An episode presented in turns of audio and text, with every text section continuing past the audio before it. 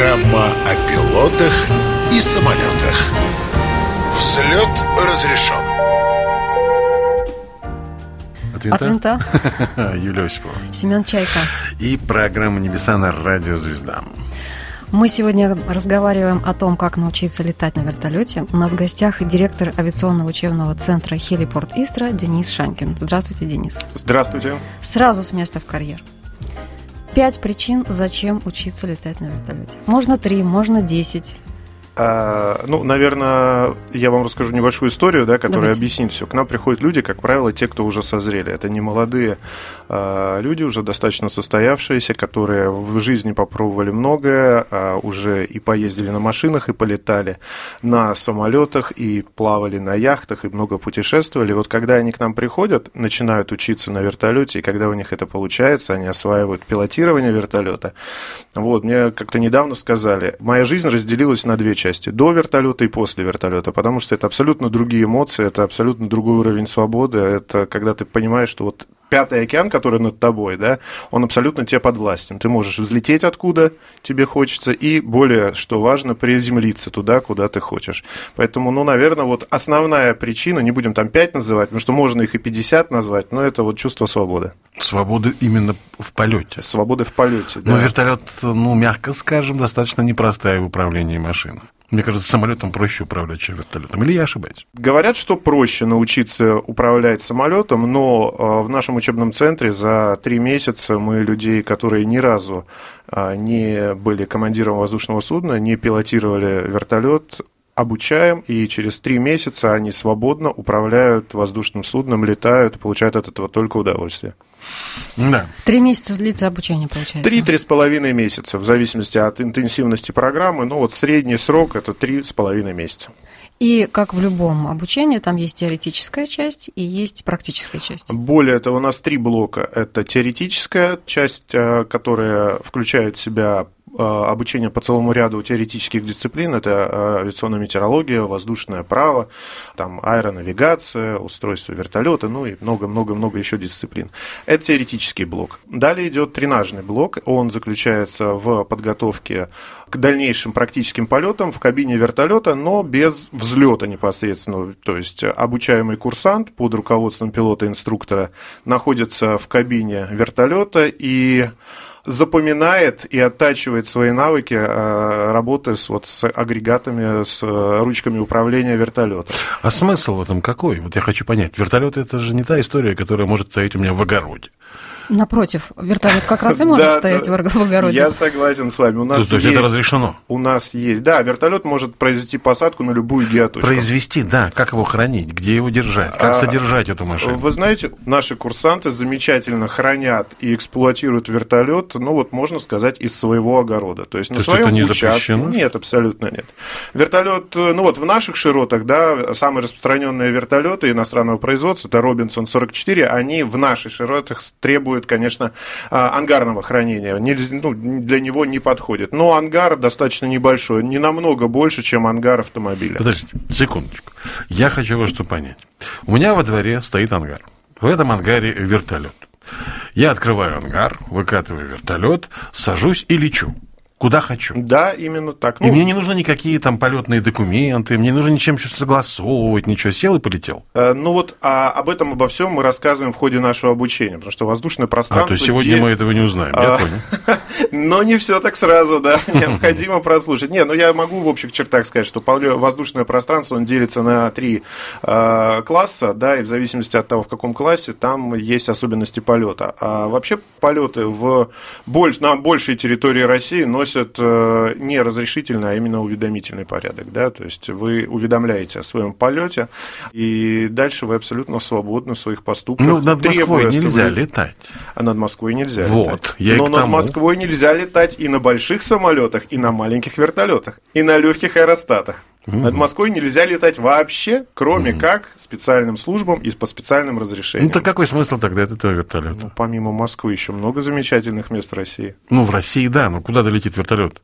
А вертолет Робинсон 44 с одной заправкой, но до Питера не долетает без заправки, но в европейской части очень много заправок, и поверьте, путешествовать можно очень интенсивно. Но а, вертолет может за два часа пролететь э, столько, сколько вы на автомобиле за два дня не проедете. Просто Россия, к сожалению, очень не богата в своих а, автомобильных дорогах, да, сети автомобильных дорог, и много-много мест в России, куда можно добраться либо только вообще на вертолете, либо очень долго не на ну, вертолете. хорошо, полетел я по России, там, где можно летать. Заправляться я же не могу на обычных заправках. Достаточно заправок, которые... Ну, заправки бывают двух типов, да. Во-первых, посадочных площадок. В европейской части России а, их вообще много, то есть вообще с этим проблем не возникает. А не в европейской части России, ну, дальше за Уралом, их меньше, но, поверьте, не испытывают наши а, летчики, пилоты каких-то проблем в пилотировании. У нас было неоднократно кругосветное путешествие на вертолетах. Представляете, кругосветное путешествие. Подождите, я что-то не понимаю. Заправляться на специальных заправках или на обычных, я не понимаю. А, на автомобильных заправках нет, вы не можете Правильно. заправляться. А где же я возьму заправку? Но вы можете заправляться на посадочных площадках. Ну, понимаете, вы когда начнете... Э, ну, я вот тупой, да, я не понимаю Вы про ездите на автомобиле, вы авто, открываете автомобильную карту и видите автомобильные заправки. И точно когда такие вы, же есть у когда, вертолета? Да, да, Ах, да, да, да. Вот когда вы оно. пройдете я обучение, понял. вас научат, что вы откроете карту авиационную, и на этой карте вы увидите Тогда и понял. посадочные площадки, и топливозаправки, и маршруты, и навигацию построите. Тогда ясно. Вот у меня какой вопрос возник. Вы сказали в самом начале, что это, в общем, скорее для людей, которые уже состоявшиеся и многое что попробовавшие. Это люди зрелые. Управление вертолетом – это сложно координационный вид деятельности скажем так. Понятно, что люди взрослые, они понимают, на что они идут, они понимают, что нужно освоить ряд каких-то теоретических дисциплин и очень непростых, надо сказать. Но когда они садятся в вертолет, в живой вертолет, я сейчас не про тренажер, есть такое, и было ли, были ли такие случаи, когда они сталкиваются и понимают, что они совершенно по-другому себе представляли, на уровне автомобиля, условно говоря, управления, а все оказывается сложнее. Вы знаете, вот первые часы на вертолете, я по своему опыту скажу, первые часы э, понимаешь, что вот этим управлять невозможно. Но так как я там за свое время руководства учебным центром выпустили уже не один десяток пилотов, и я понимаю, что это возможно, и ты начинаешь пилотировать, проходит 3-5 часов, и ты понимаешь, что да, этим можно управлять. А дальше ты там через 10 часов ты начинаешь получать удовольствие от этого, а через там 20-30 часов ты свободно и самостоятельно можешь уже вылетать. То есть там делаешь первый самостоятельный вылет, докатываешь программу, и дальше ты летаешь самостоятельно. Поэтому нет никаких ограничений ни в возрастном, да, ну, мы от 18 и далее, потому что у нас программа подготовки – это дополнительная профессиональная подготовка, да, поэтому там есть нижний край. Что касается верхнего края, ну, там не буду раскрывать там всех, да, там персональные данные, но у нас достаточно и в возрасте приходили, ну, обучались. Самый, самый возрастной. Слушайте, ну вот э, был у нас курсант, э, который впервые э, попробовал себя в пилотировании в 67 лет. Он летает сейчас на Камчатке в очень сложных условиях, потому что ну, Камчатка это, это горы, Камчатка. это восходящие и нисходящие потоки, это вулканы, это пепел, но это, это не московская равнина, поверьте, это две абсолютно разные вещи. Вот. И замечательно все чувствует, он просто открыл для себя там новый уровень свободы, как я говорю, просто на Камчатке вертолет это, это все, да, то есть там а на машине не доедешь, на лодке долго, да, вот на вертолете все быстро. То есть я так понимаю, что освоив этот маленький, ну, относительно небольшой Робинсон, дальше можно летать уже на больших вертолетах. После прохождения переподготовки. Но опять же, что такое большой вертолет? Ну, Ми-8, например, это же большой вертолет. А, Ми-8 это большой вертолет, но там есть особенности, о которых вот я расскажу. А, ну понятно, что у каждого автомобиля есть свои особенности. Я так уверен, что у каждого вертолета есть свои особенности. Но я сейчас немножко о другом. А, когда, допустим, человек учится пилотировать самолет, они учатся на маленьких. Да. А потом проходят курсы, да, огромные называется. большие курсы переквалификации и так далее. Причем я так понимаю, что на Airbus это одна подготовка, на Boeing это другая подготовка, с Airbus на Boeing пересесть невозможно и наоборот. Здесь, в этой истории, ну сейчас мы начнем уже тогда следующий блок с этого, наверное, ответа, можно ли, обучившись на одном маленьком Робинсоне, там же все-таки система управления похожа на другие вертолеты, дальше без особых проблем, без особых, подчеркиваю, проблем, без особых отводов пересесть на э, большой вертолет. Ну, пока прервемся, продолжим как раз разговор уже с этого ответа. Небеса. Авиация от взлета до посадки.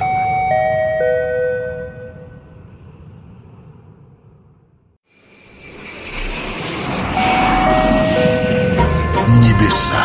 Программа об авиации. Автопилот включен.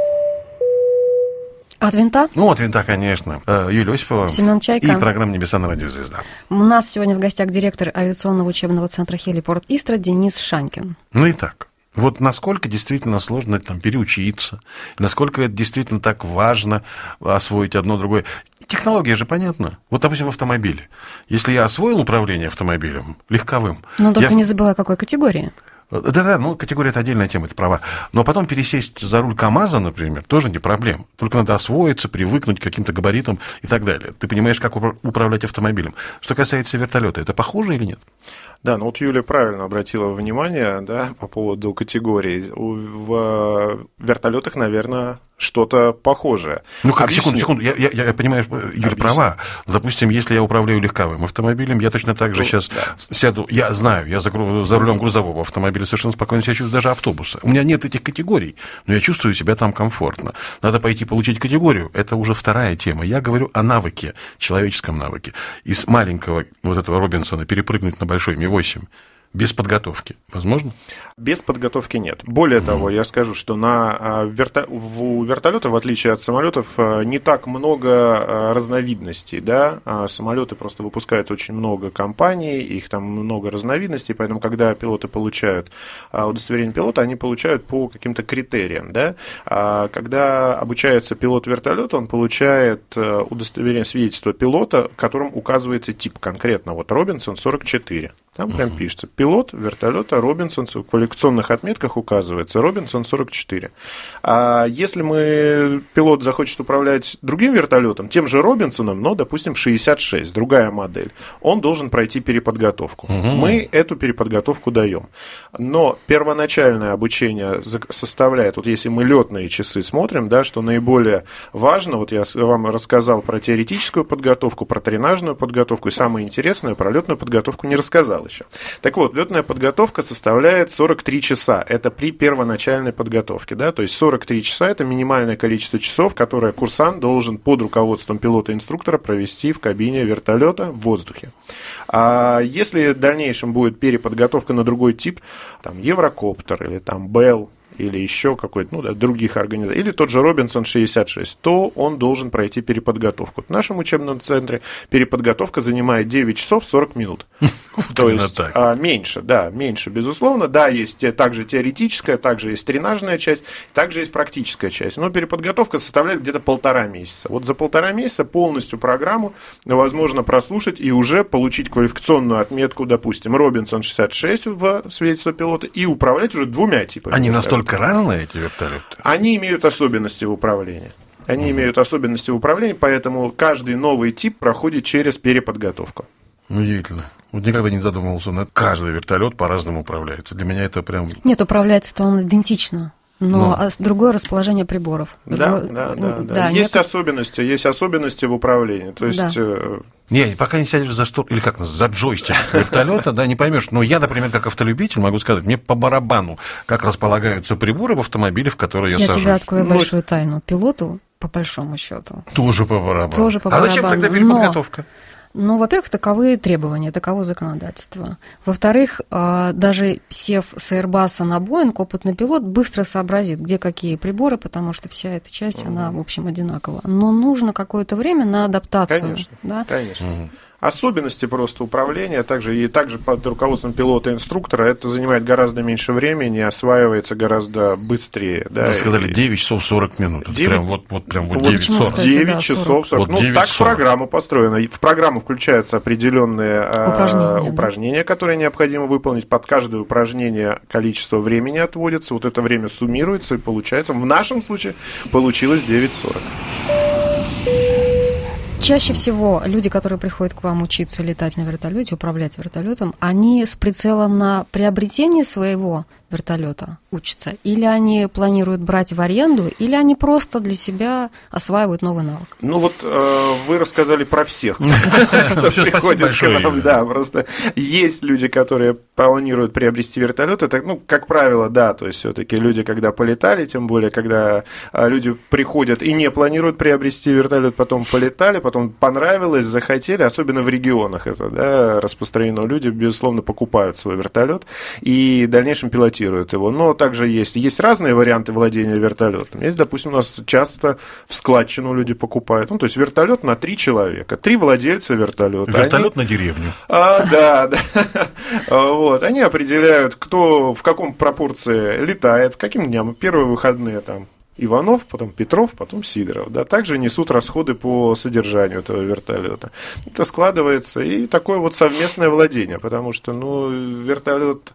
Все летают по-разному. Кому-то достаточно один раз в месяц, кто-то там каждый день хочет э, пилотировать вертолет. Ну, тут уже определяют. Ну, что касается летчиков, там есть... э, Пилотов более Пилотов. Ну, говорить, да. хорошо. Лётчики Вот окружили государ- меня Государственная авиация. Пилоты меня окружили. Да, так вот, и что касается пилотов, там колоссальные нужно комиссии проходить и по здоровью, и по многим другим, и, психо- и, я так думаю, и по психическим отклонениям, и к доктору, и наркологу надо, и так далее.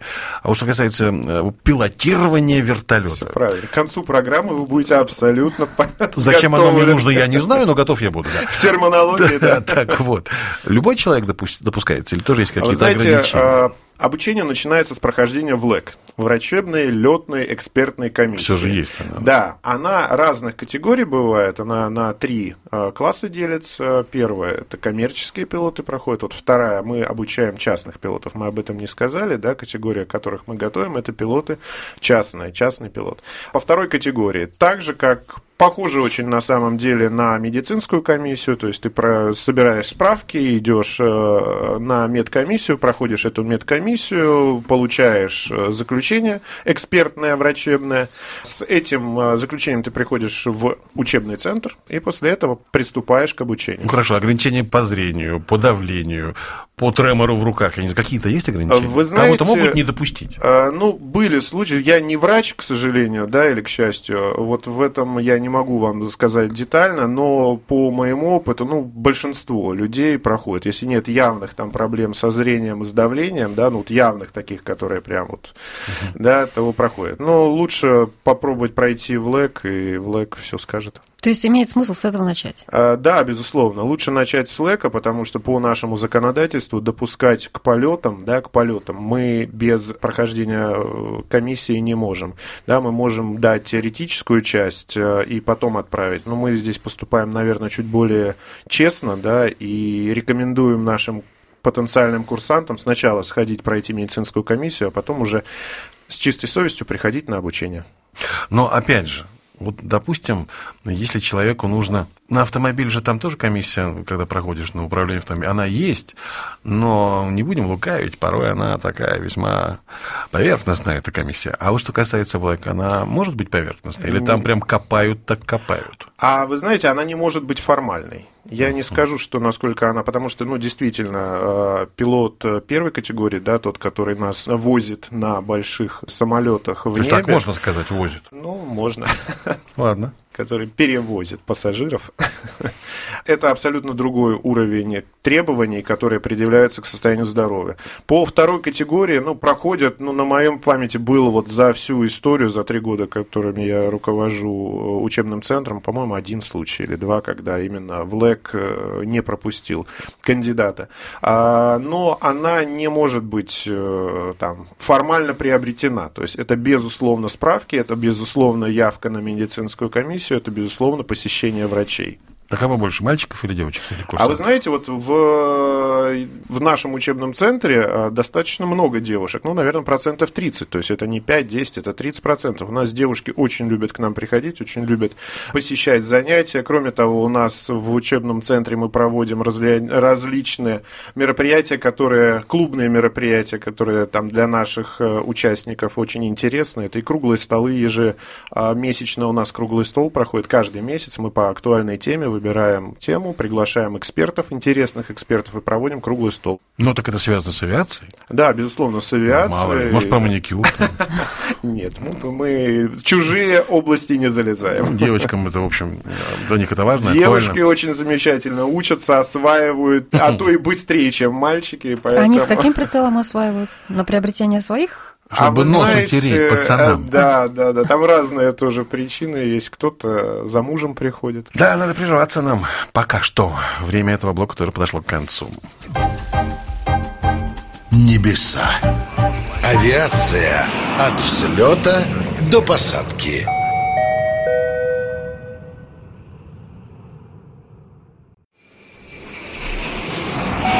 Небеса. Программа о пилотах и самолетах. От винта? От винта. Юлия Осипова. Семен Чайка. И программа «Небеса на радио Звезда». У нас в гостях директор авиационного учебного центра «Хелипорт Истра» Денис Шанкин. Мы говорим о том, как научиться управлять вертолетом. Кроме всего прочего, Денис – частный пилот.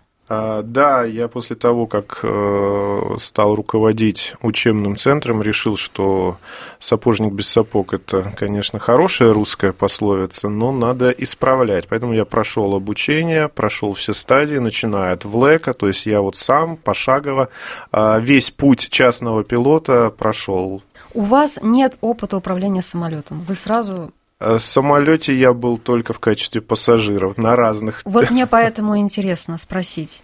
Вы уже учились в сознательном в зрелом возрасте, не в юном возрасте? А ваши навыки, которые вы приобрели, вот они какие? Что, что вам дало управление вертолетом? Вы знаете, это вообще фантастические навыки, когда ты приходишь, вот я про это уже упоминал, садишься в вертолет, первое ощущение, что это, ну, этим невозможно управлять, потому что твой мозг отказывается в трехмерном пространстве выполнять движение. Первый полет у меня продолжался там чуть больше часа, и там после часа, да, я уже перестал э, сигнал, мои руки перестали получать получать сигнал от мозга, и просто пилот-инструктор на меня сидит, смотрит, говорит, а ты не видишь, что мы крутимся вокруг своей оси? я, не, я вижу это, но ничего не делаю абсолютно. Потом начинает чуть-чуть получаться, а потом, когда ты можешь уже взлететь, а, выдерживать горизонт, приземляться, и ты получаешь, вау, это вот, ну вот поверьте, вот когда, особенно это в зрелом возрасте, какие-то навыки такие уникальные получить, наверное, сейчас, ну там читать уже научились, да, плавать научились, бегать научились, прыгать двигать научись. А вот это, это новые навыки, которые ты получаешь, и они достаточно быстро тебе даются. То есть, если мы заложили там три месяца, через два месяца, ты скажешь, я умею летать. Просто и понятно. А как потом поддерживать этот навык? Знаете, надо пилотировать. Надо пилотировать по э, требованиям, нормативам. Это не менее там, а, трех часов в месяц надо пилотировать вертолет, потому что, ну, как и любые приобретенные навыки, они уходят. И без поддержания э, они забываются. Ну, есть программы восстановления. Те, кто там э, не пилотировал вертолет более 90 дней, есть программа ввода строй, так называемая. То есть опять дается какая-то проверка минимальное там количество часов налета, и люди опять начинают летать. Поэтому для э, стабильного поддержания, да, надо летать. Хотя бы немного, хотя бы три часа в месяц. В месяц? Но это месяц. за один раз нужно пролететь эти три а, часа? Ну, или лучше, разбить? А, ну, опять же, это все зависит от человека, как кому больше нравится. Но мне кажется, и по моему опыту, да, это все-таки лучше там 2-3 полета сделать в месяц. Потому что а, полет по прямой, он не дает каких-то там особых э, эмоций или навыков, да, вот взлет, по посадка.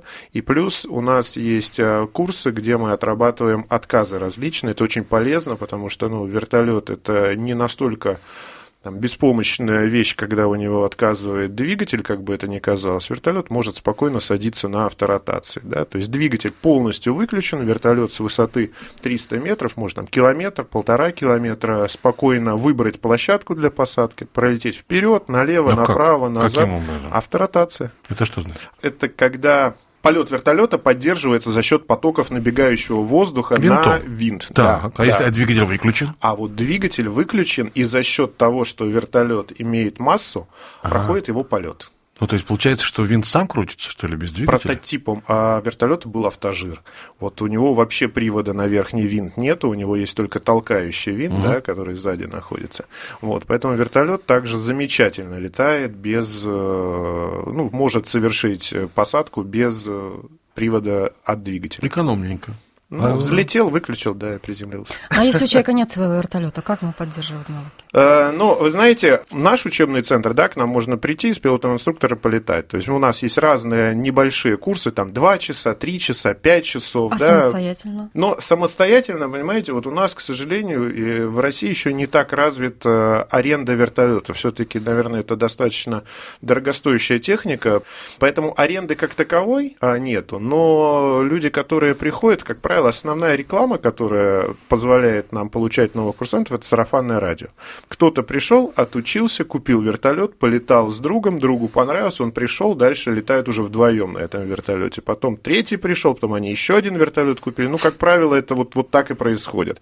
Поэтому там, знаете, вот в Европе удобно, да, там есть, про, есть аренда вертолетов, она распространена, или в Америке Как и распространена. самолетов. Ка- Так же, как и самолетов, да. У нас, к сожалению, это не распространено, и сказать, что вы э, можете пойти взять вертолет в аренду, ну, нет, А наверное. почему у нет. нас не распро- не распространено? Ну, я говорю, что достаточно техника Дорогая. дорогая. Ну что, в Европе, в Америке живут лучше, что ли? А вот можно, Мы не об кстати, в, сейчас. в реальных цифрах привести стоимость вертолета и стоимость, самолета, чтобы люди понимали, А, вы знаете, про самолет я, разница. наверное, не буду говорить, да. Я не эксперт в области самолетов, ну вот, хотя очень много общаемся с э, самолетчиками, и самолетчики много к нам приходят, переучиваются самолетчиков к нам. А что касается стоимости, ну вот вертолет Робинсон 44 новый, да, вот до недавних событий э, стоил в районе там 800 тысяч долларов новый, да, ресурсный, можно там, тот, которым можно летать, если вы на внутреннем рынке приобретать, это от 15 миллионов рублей, ну и выше. Самолет раз в пять дешевле. Ну, какой самолет, смотря Нет, опять я имею в виду да, вот Cessna. просто для себя, да, Да. какой-то небольшой э, самолет Ну, по содержанию. А, ну, содержание может быть э, разное, да, это вы можете у себя вертолет хранить, в отличие от самолета ему не надо взлетно-посадочная полоса, что вот эти вот пятикратную стоимость, наверное, нивелирует очень быстро, да, потому что построить взлетно-посадочную полосу, ну, хотя бы 300 метров, да, как я понимаю, надо, А, вот, это стоит денег. А так, э, либо специализированные организации, вот, которые занимаются техническим обслуживанием, хранением вертолетов, э, очень комфортно все, вот, допустим, у нас, э, где мы базируемся, вертолет э, хранится в теплом ангаре, а человек, который хочет вылететь э, звонит на ресепшн, говорит время, к которому вертолет должен быть готов к вылету. К его приезду вертолет выкатен на летное поле, заправлен, проверен. Человек подходит, ставит ключ, заводит его и летит. Я все-таки думаю, что у нас не так распространено э, шеринг, да, вертолетный шеринг, то есть вертолетный прокат, не потому, что у нас люди хуже живут, а таких, кто живет хорошо, особенно по пути на Новую Ригу и туда дальше их множество, а потому что у нас не распространена сама по себе история, связанная с обучением. У нас это не так активно продвигается. Вот я, например, зная о том, что есть эта организация, мимо нее в Красногорске езжу каждый день практически, да, я всякий раз смотрел, думал, что это, скорее всего, по катушке. Вот просто вот люди приходят покататься, их катают на вертолете. Я понятия не имел, что там обучают, что более того еще выдают какие-то удостоверения пилотные. А я, простите, радио и телеведущий уже очень давно. Я, журналист, не знаю об этом. Вот если вот эта история сегодня как-то выстрелит, да, в нашей программе, то дай бог, это может пойти развиваться и дальше. Поэтому если бы продвигать это все, а как это продвигать?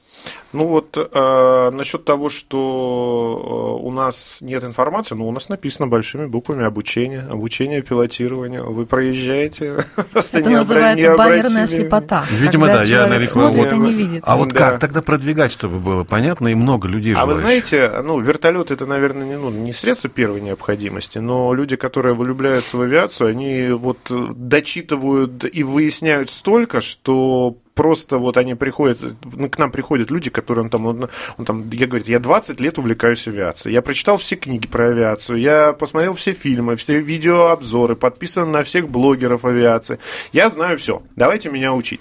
Поэтому вот э, кто хочет, да, тот вполне Сколько получает. у вас курсантов? А, сейчас проходит обучение, ну, порядка 20 человек. 20? Э, Сейчас. А сейчас. за всё время? А, ну, вот за год мы выпускаем около 100 человек. 100 человек в год. Да. Это на всех ваших точках? Или, или... На всех. 100 человек? Что Не такое так 100 много, человек в год? Вот я о том и говорю. А вы знаете, сколько... Почему в ДОСААФе этому не учили раньше и не учат сейчас? Как это вот эта школа ДОСААФ, которая... А вы знаете, что в России э, одно летное училище, которое готовит коммерческих пилотов Вот на вертолете. ответ на вопрос. Вот именно завтра я туда лечу, кстати. Это Омская, э, Омский колледж. На вертоле- лётно-технический на вертолете ко- летите? э, Нет. Лечу с конкурентами на самолете. Вот, Омский колледж, который очень сложно готовит пилотов вертолетов. И я действительно расскажу, что у меня, на- у меня будет визит туда, да, я договорился о встрече с руководителем. Я очень надеюсь, что совместными усилиями, да, мы со своей стороны, потому что у нас большой, у нас э, там 11 пилотов-инструкторов, высококлассных пилотов-инструкторов, которых есть все типы вертолетов, на которые мы учим, которые налетали по несколько тысяч часов, да, и мы хотим сотрудничать с Омским колледжем для того, чтобы выпускать уже не только частных пилотов, которые пришли, которые вот для себя, что называется, учатся для того, чтобы возить себя и возить там своих дру- друзей, там, людей, ко- которыми они там не зарабатывают на этом, не коммерческая авиация. А, Вот. По, в случае, если у нас наладится взаимодействие с Омским колледжем, тогда мы будем совместно выпускать уже коммерческих пилотов. А коммерческих пилотов в России, между тем, вот вы сказали, что там 100 человек это мало. Вот вся а, российская образовательная система, которая готовит пилота, выпускает 60 человек. И то с таким трудом выпускает. Ну, вот кто вовлечен в авиацию, может почитать, как, как тяжело Омский колледж выпускает э, пилотов. Что значит тяжело? А не дает, э, нет возможности дать летную практику, и люди заканчивают со справкой. То есть они отучились, там установленный срок 4 года, насколько я, 3-4 года они учатся. И по окончанию получают справку, и все, и идут со справкой неизвестно куда. Почему так? Тут причин много. Я, наверное, там все, все не. Ну, кто, кому интересно, можете почитать. Там очень много отзывов по поводу организации обучения. Но я надеюсь на сотрудничество с Омским колледжем, поэтому я сейчас скажу, что надо помочь, надо развить. И если получится взаимодействие, то мы хотим помогать Омскому колледжу, давать подготовку, потому что, ну, обучение, вот я рассказал про нас, да, мы готовим частных пилотов. Если говорить о коммерческих пилотах, то составляющих летной подготовки состоит из двух частей частей. Первые 45 часов они на маленьких вертолетах, да, о чем вы говорили, летают. Это вполне возможно использовать Робинсон 44, да, с, с каким предложением я еду в Омск. А вторая часть это Ми-8, это большой вертолет выпускной. И Омский, вот что мы считаем, да, Омский колледж должен выпускать пилотов, у которых и будет два пилотских свидетельства. Это коммерческого пилота с, с возможностью управлять, пилотировать маленькие вертолеты и коммерческого пилота с возможностью пилотировать вертолет Ми-8. Тем более они выпускаются в качестве второго пилота, им еще до, до первого пилота надо еще поработать. Ну, вот. Это существенно расширит заинтересованность в этих э, бывших курсантах, выпускниках Омского училища. Поэтому там, во взаимодействии возможно наладить нормальную подготовку коммерческих пилотов в России. Ну, дай бог. А у вас в вашем авиационном учебном центре были такие прецеденты, чтобы человек пошел учиться, а потом стал профессиональным пилотом вертолета? Вы знаете, у нас, да, приходят к нам те, кто начинает... Вы знаете, есть выпускники нашего центра, учебного центра, которые стали не только профессиональными, они стали там, чемпионами в области вертолета вождения. Но они... Нет, это для себя. Это все-таки свидетельство частного пилота у человека. Угу. А я сейчас говорю именно про профессиональный уровень. А вы знаете, на, наверное, немножко по-другому. Тут с другой стороны, да, потому что мы готовим э, пилотов частных и кто приходит к нам, он получает, в дальнейшем имеет возможность получить свидетельство частного пилота. Но если к нам приходит бывшие коммерческие пилоты на других типах, допустим, на Ми-8, да, они отлетали определенный срок, э, дальше они хотят расширить э, ту линейку вертолетов, которые ну, могут пилотировать. Они проходят подготовку там, допустим, на Робинсон 44 или там Bell 407, хороший большой вертолет, да, который вполне может перевозить пассажиров, э, там, 7 человек, и работать там. До, да, они дальше работают и перевозят пассажиров. Ну, то есть все возможности есть. Да. Как я понимаю. Э, времечко наше уже, ой, как оно быстро подходит к концу, а я заслушался, и столько вопросов еще есть, но, к сожалению, нет возможности. Хотелось бы, на самом деле, чтобы у нас все развивалось так, как это происходит в Европе, там, на Западе, потому как я не уверен, что я бы полетал, но мне было бы приятно понимать, что управление, пилотирование вертолетом станет таким же доступным, простым и понятным делом, как э, управление автомобилем в России. Было бы очень неплохо. А это реально? Да, это вполне реально. Ну, очень бы хотелось, Россия чтобы это было при страна нашей жизни. создана для вертолета. Вообще родина сказал слонов, на самом деле. Сикорский. И это чистая правда, потому что слоны и мамонты, они же там, в Сибири были. Значит, все, Россия родина слонов и вертолеты пилотировать. Прекрасное, окончание программы. Надо заканчивать, к сожалению. Ну что, спасибо большое. Да, вам большое спасибо, что пригласили. Надеюсь, я ответил, по крайней мере, поднял интерес к этой тематике. Ну, даже у меня он проснулся. Юлия Осипова. Семен Чайка. Это программа «Небеса». И у нас в гостях был директор авиационного учебного центра «Хелипорт Истра» Денис Шанкин. Спасибо. Спасибо. Заход на посадку. Небеса.